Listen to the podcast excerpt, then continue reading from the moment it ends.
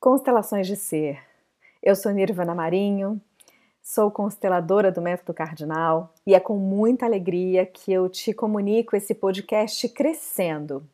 Ele nasceu de um diário de bordo, de uma vontade de te contar como eu me tornei consteladora.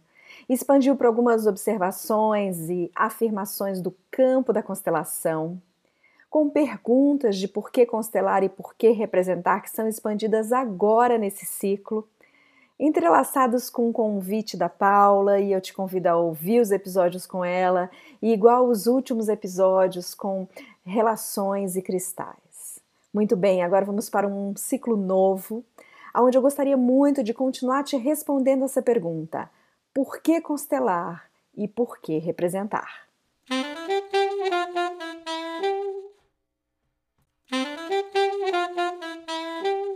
Muito bem, Constelações de Ser, episódio 37.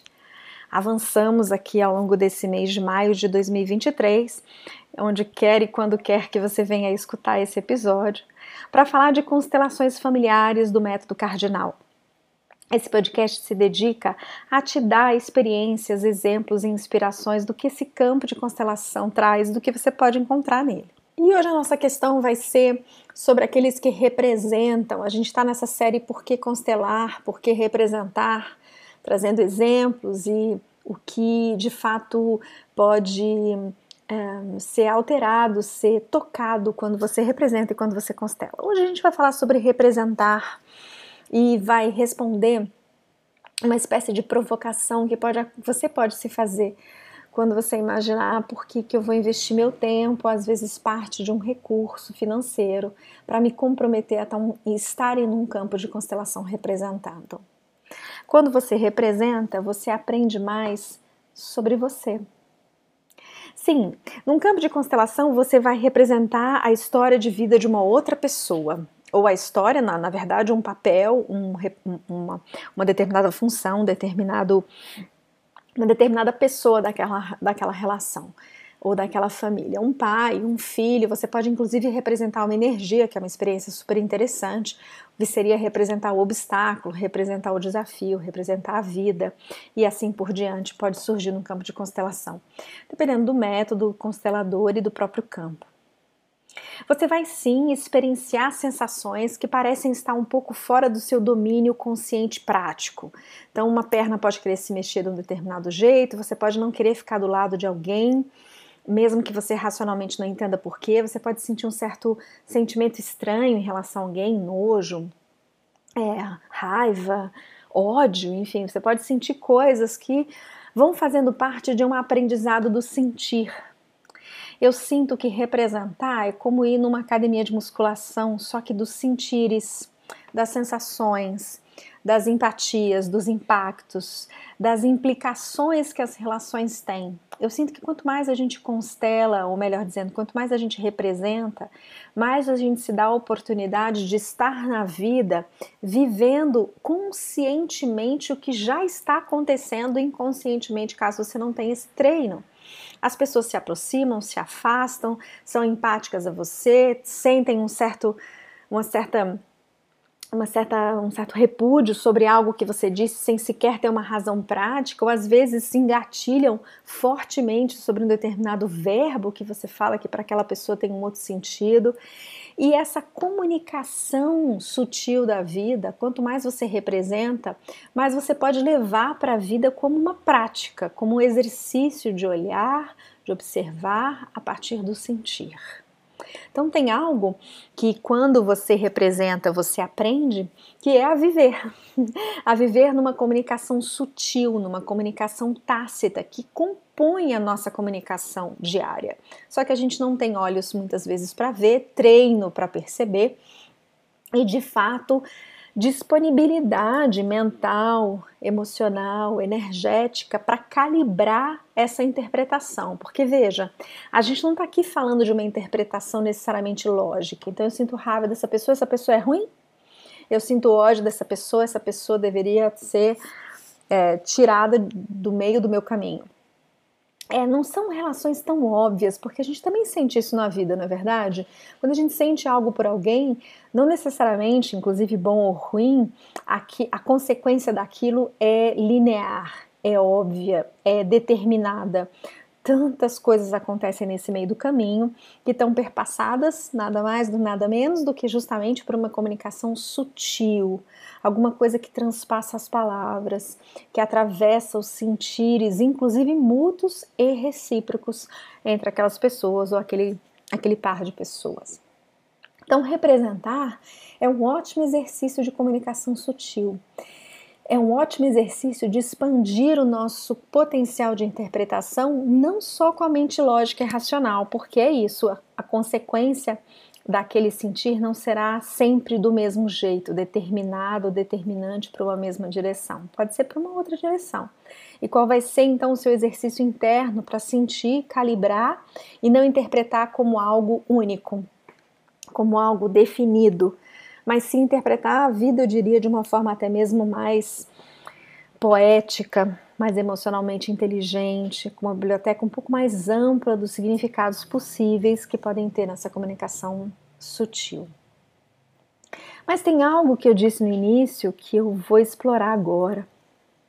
Quando você representa, você aprende mais de si mesmo, porque em todas as questões em que você se sentir impulsionado a reagir e você puder ir conhecendo ao longo da constelação quem de fato você está representando, o que, que aconteceu que a constelação revela naquela situação que é de outrem, não é sequer sua, vai te contando pouco a pouco o que, que suas células ressoam.